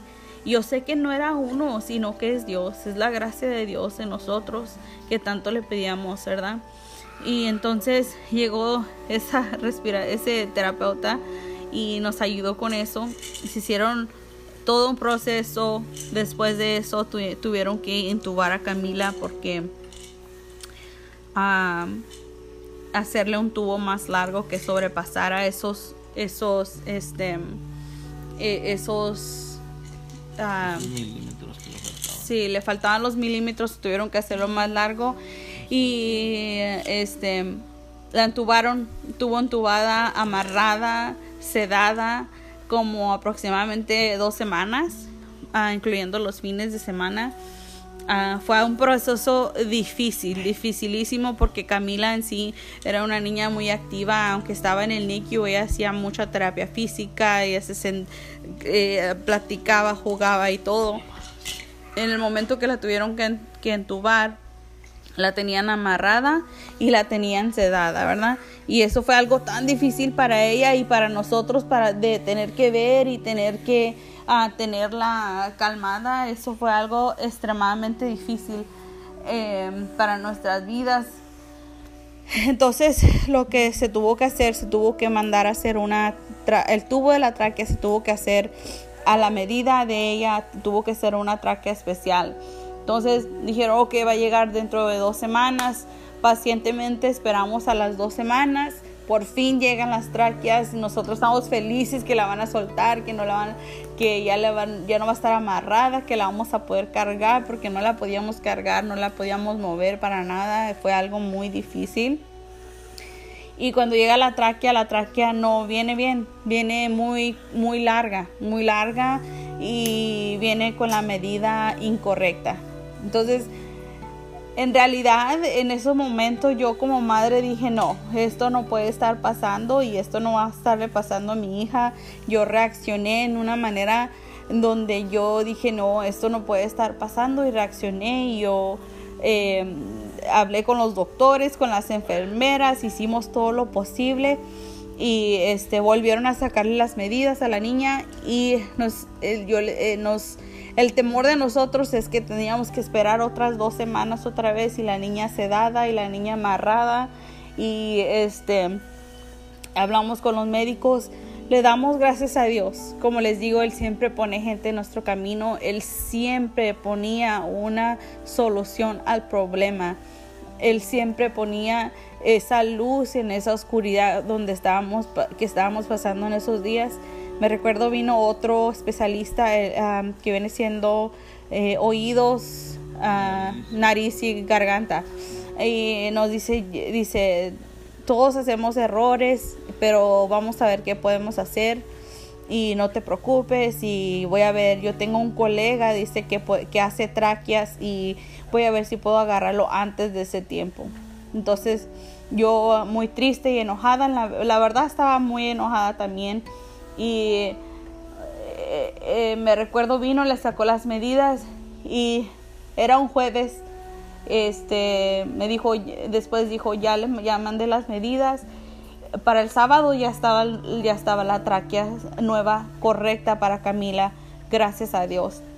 Entonces en realidad nomás duró un día porque Dios fue bueno, porque Dios puso este hombre en nuestro camino, ¿verdad? Porque Dios abrió, Dios, Dios dijo, Dios no permitió que pasara otra vez Camila sedada, paralizada, amarrada, ¿verdad?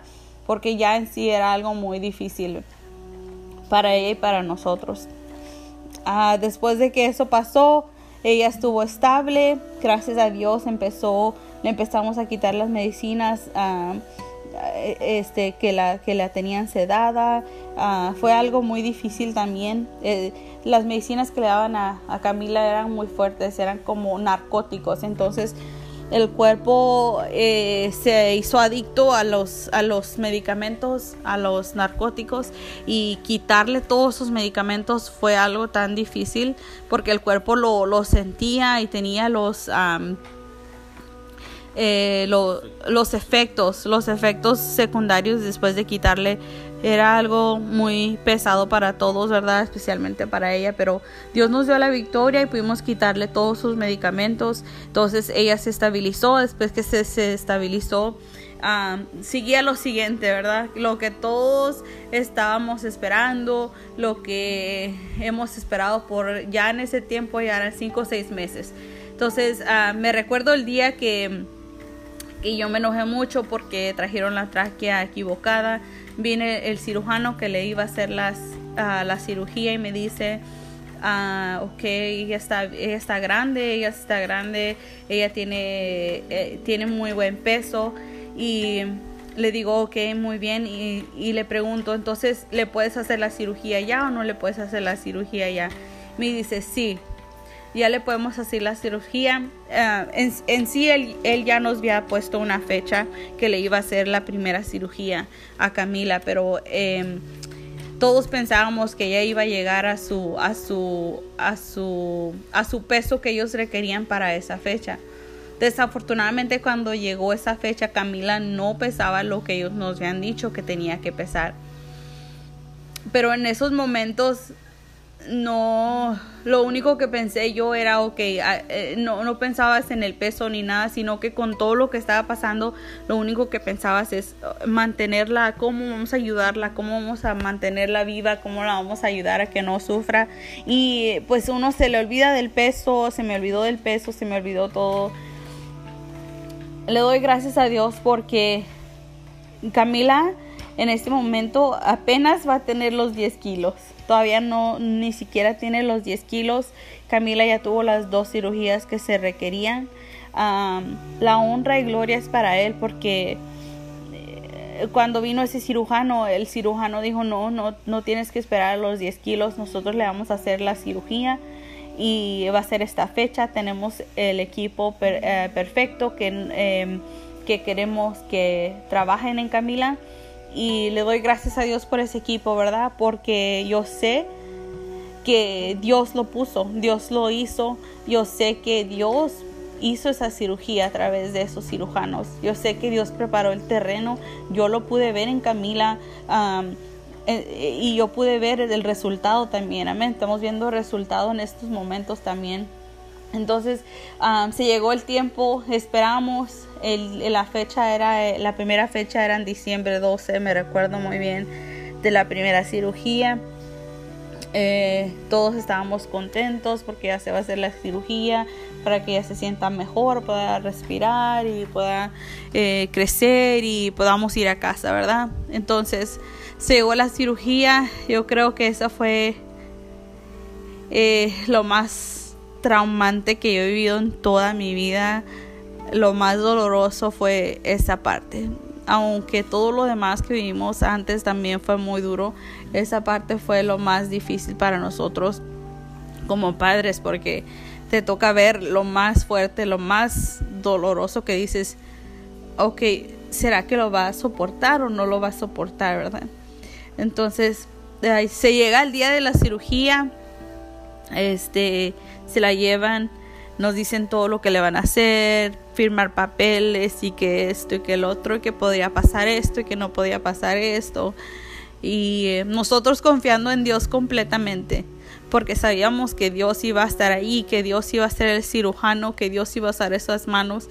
Y siempre confiando en Dios y siempre supimos que Dios iba a tomar y que Dios iba a ser el que iba a estar obrando en ella, ¿verdad?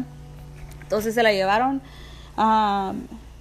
Ah, la cirugía estaba, se esperaba que durara cuatro horas, tres, tres horas y media, cuatro horas.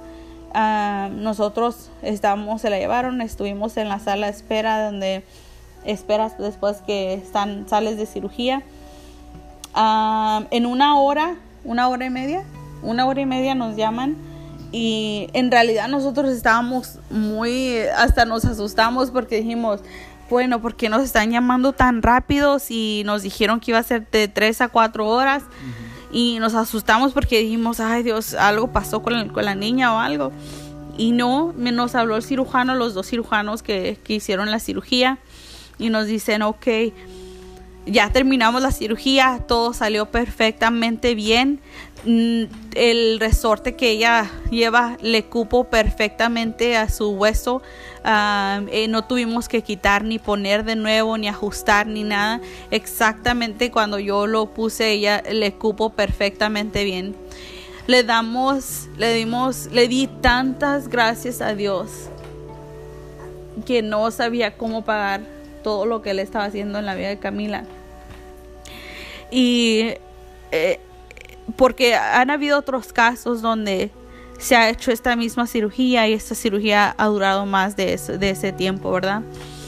Pero yo sé que mi Dios estaba ahí con mi hija, yo sé que mi Dios era el que estaba haciendo esta cirugía, yo sé que mi Dios era el que estaba obrando, yo sé que mi Dios era el que preparó los huesos de Camila, yo sé que mi Dios era el que estaba ahí preparando el cuerpo de Camila, ¿verdad? Para que se llegara ese momento, porque Él así lo quería.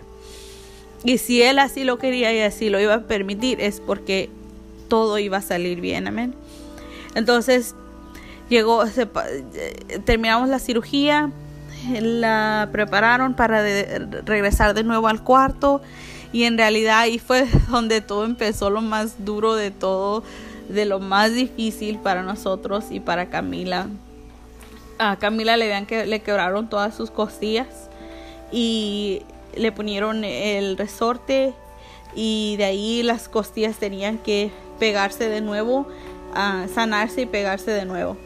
Entonces, todo ese proceso fue el más difícil, ¿verdad? ¿Sí te recuerdas cómo era ese proceso?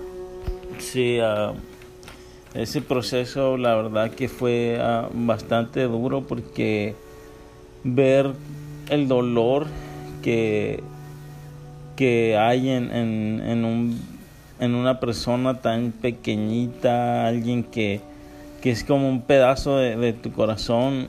Ah, realmente el dolor al que ella fue sometida fue bastante, porque los doctores están, están prácticamente también aprendiendo de, de, de esta cirugía. De hecho, no es común. Uh, sí, no es una cirugía muy común, no es algo que ellos hacen todos los días, no. Ah, son expertos en, muchas otras cirugías, pero como les platicábamos anteriormente, ah, este, esta condición es bastante rara, no, no, no sucede todo el tiempo.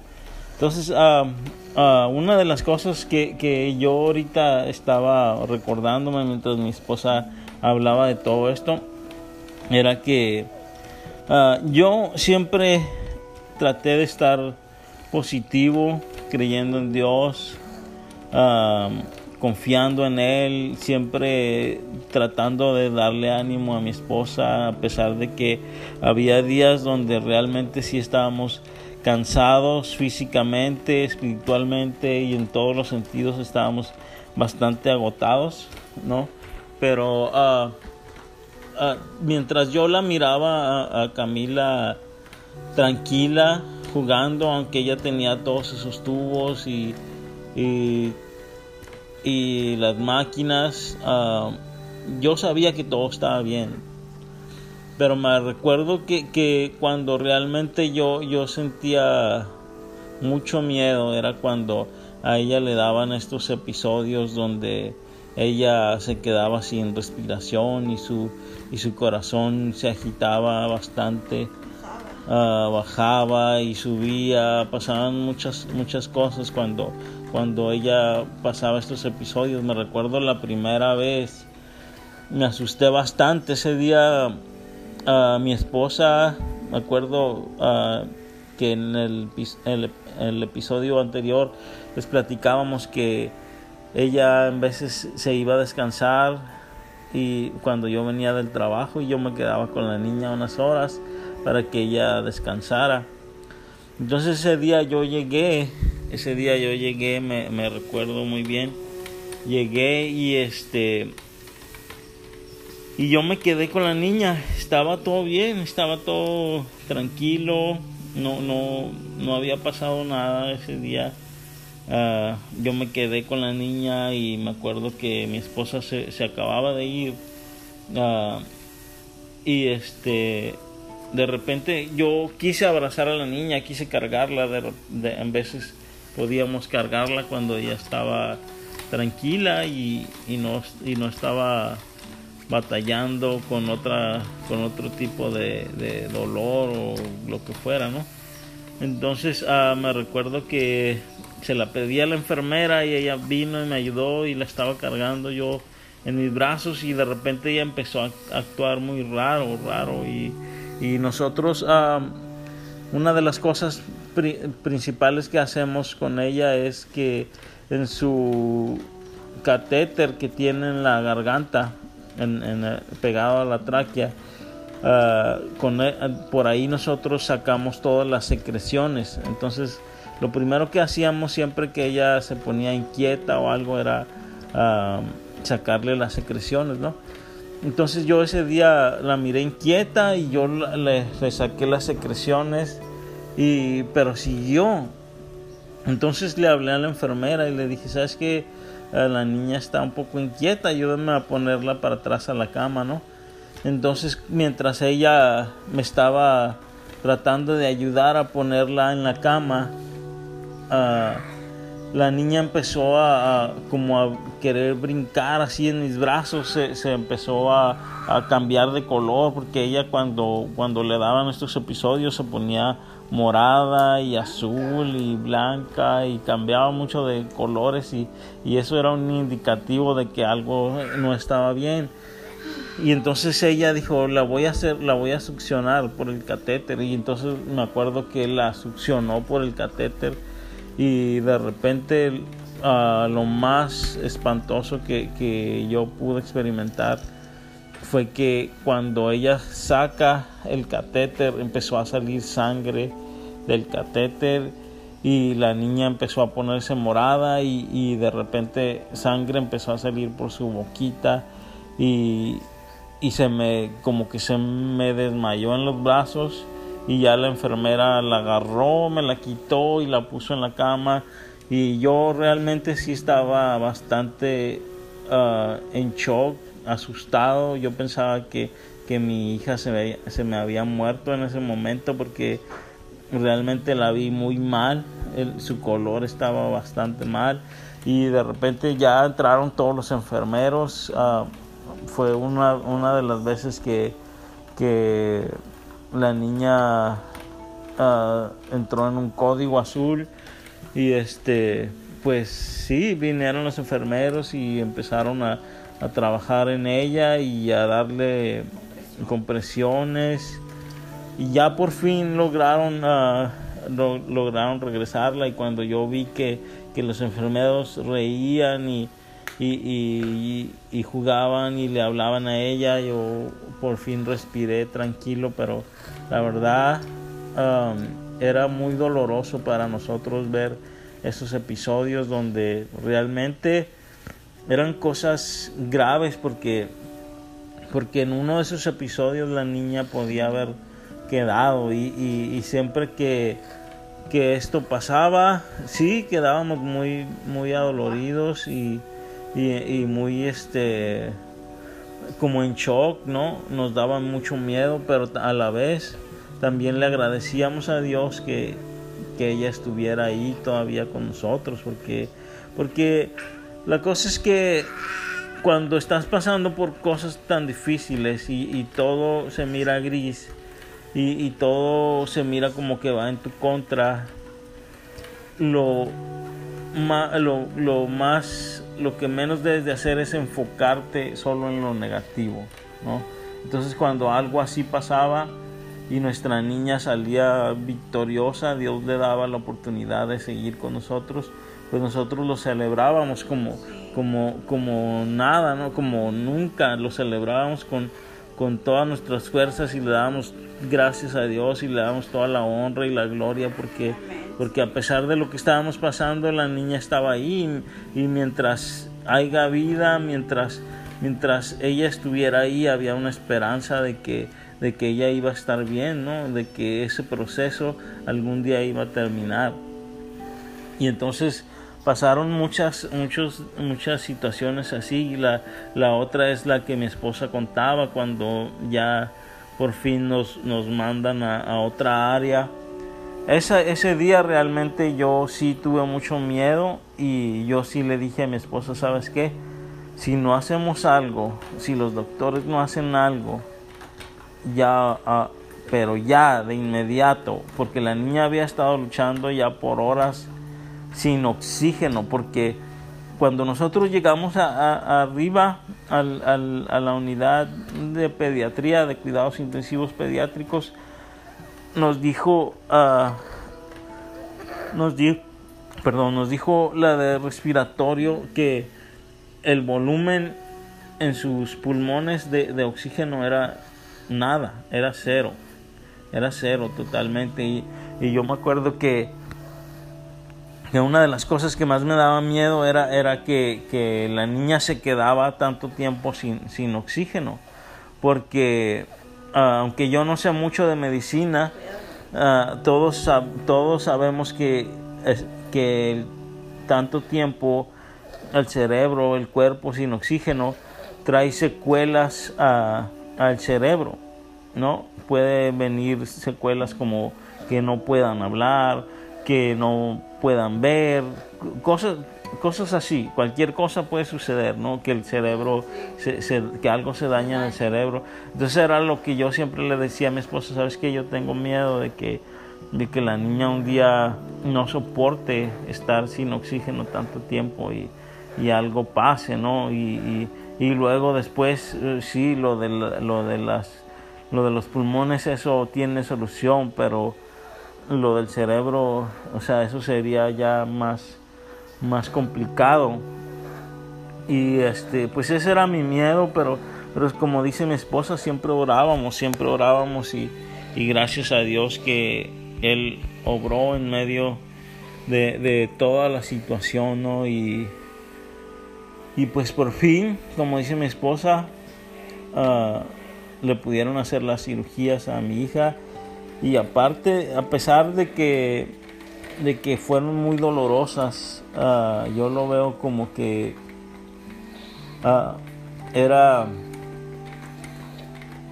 era algo que nosotros teníamos que experimentar, ¿no? O sea, yo siempre, es bien difícil porque tú dices, bueno, si yo tenía que pasar por dolor, ¿por qué no me enfermé yo o por qué no me sucede algo a mí, ¿no? Pero es que Dios, Dios sabe lo que nosotros necesitamos.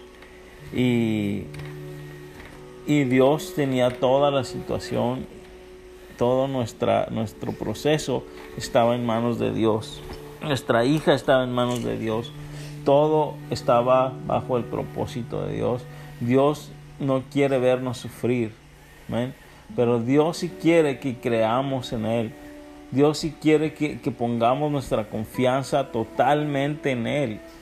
No, no que digamos, oh, ah, cuando nada está pasando, decir, oh, sí, yo creo en Dios y, yo sé que Dios está obrando y yo sé que Dios es milagroso, pero entonces cuando viene la situación donde realmente tu fe oh, tiene que ser probada, dejas de, creer y, y, tu ánimo se viene abajo y dices, no, si Dios no hace esto, yo ya no voy a seguir. Si Dios no hace el otro, ya no voy a seguir. Ahí es donde Dios prueba los corazones. Ahí es donde tu fe tiene que ser puesta en acción. Amén. Y, pues sí, realmente fue, fue bastante duro. Fue bastante duro, pero, pero um, como decía mi esposa, Damos gracias a Dios que, Él puso a las personas indicadas, porque una de las cosas que, nosotros también ah, tenemos muy, muy, ah, tenemos muy en nuestros corazones, está muy presente, es que nosotros fuimos muy, muy bendecidos por Dios, porque realmente si nosotros no hubiéramos vivido o más bien si el hospital en el que tenían a nuestra hija no hubiera tenido esos doctores que hacían esas cirugías, nosotros hubiéramos tenido que viajar a otro estado lejos, afuera de, este estado, y, eso hubiera complicado muchísimo más las cosas porque hubiéramos tenido que económicamente realmente nosotros no, no, no nos sobraba, no nos sobraba, pero Dios nos sustentó todo ese tiempo, porque no, no tuvimos que poner de nuestra bolsa para ir a, viajar a otro estado, no tuvimos, tuvimos que poner de nuestra bolsa para pagar un hotel, para, para todo ese tipo de, gastos extra que conlleva el moverte a otro estado para ponerla en todo ese ajá, para entonces ah, realmente Dios fue bueno. Dios fue bueno a pesar de del proceso en el que estábamos pasando y gracias a él que había médicos ahí que, que podían hacer la cirugía y había gente capacitada y yo le doy muchas gracias a Dios por esa mujer también que fue la que descubrió cuál era el verdadero problema de por qué nuestra hija estaba ah, pasando por esa situación, ¿no? Cuando, cuando supuestamente todo estaba controlado, pero de repente ah, sus pulmones colapsaron porque no estaba siendo oxigenada de la manera adecuada. Ella no estaba recibiendo el oxígeno ah, necesario que, que, ella necesitaba, ¿no? Pero, pero Dios la estaba cuidando porque, porque realmente esto pasó de un momento a otro, pero también igual de un momento a otro, Dios nos trajo la respuesta un, fue, de, fue un instante, porque realmente cuando esta mujer llegó ahí y, nos, y, vio los, los settings, los, los, los, los niveles los de... niveles de, de, de, presión que, que había en, la, en la máquina de, de respiración artificial, ella dijo, dijo, ¿cómo es posible que esta niña esté en estos niveles de, de, presión. porque ella estaba en modo adulto porque ya no hallaban qué hacer, la verdad no. no, sabían qué, qué, hacer para que el, aire entrara a sus pulmones.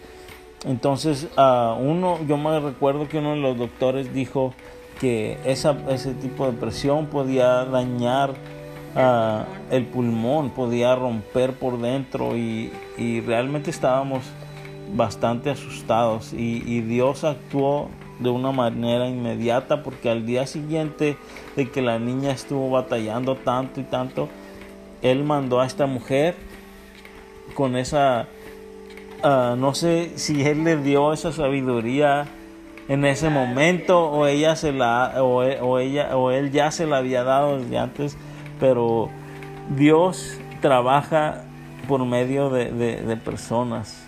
Y le damos muchas gracias a Dios por, por esta mujer, porque, porque Él la usó, él, él, él, le dio, la puso en el lugar y en el momento indicado y a la hora indicada. Eh, no, si quizás si ella hubiera llegado un día más tarde, hubiera sido demasiado tarde. Así es que pues estamos muy agradecidos con Dios porque Él realmente ha sido bueno. Y pues vamos a, a despedirnos ya de este episodio, pero no sin antes darles gracias por todo el apoyo que, que hemos estado teniendo. Gracias a todos. Um, síganos apoyando. Si tienen testimonios o, si, o si esto les ha ayudado en alguna manera, les invitamos a que lo compartan con nosotros, a que nos escriban a, nuestras páginas. Ahora tenemos una página. Ah, ahora tenemos una página y ah, le puedes hacer like y puedes compartir con nosotros ah, cuál ha sido tu experiencia con este podcast. compártelo ahí y déjanos saber para que nosotros también nos animemos a, seguir haciendo esto, ¿no? A seguir compartiendo no solamente el testimonio de nosotros, sino el testimonio de, más personas. Y también si tú tienes un testimonio que quieres compartir, lo queremos escuchar, comunícate con nosotros para que a través de, este podcast nosotros podamos ah, transmitir ese mensaje que tú tienes de lo que Dios ha hecho en tu vida. Ah, así es. Así es, pues muchas gracias, uh, gracias a todos que han estado escuchando el, el, podcast. Uh, gracias a Dios, mucha gente lo está escuchando y esperamos que sea de bendición a su vida. también, como dice mi esposo, hay que, hay que compartir, hay que hablar de lo que Dios ha hecho en nuestras vidas, ¿verdad? Porque no sabemos quién está pasando por, por algo, algo difícil que al escuchar un testimonio así como estos o como el tuyo, ellos se levanten y puedan seguir adelante. Amén. Ese es el propósito. El propósito es de inyectar fe y darle la honra y gloria al Señor. Entonces, muchas gracias a todos. Cuídense, quédense en casa, protéjanse y que el Señor los bendiga. Así es, quédense en casa, no vivan con miedo, pero, pero sean prudentes, sean prudentes y piensen en los demás. Quédense en casa y cuiden a los suyos y sigan confiando en que Dios está obrando en medio de toda esta situación. Que Dios me los bendiga y nos vemos en el siguiente episodio. Bye. Bye.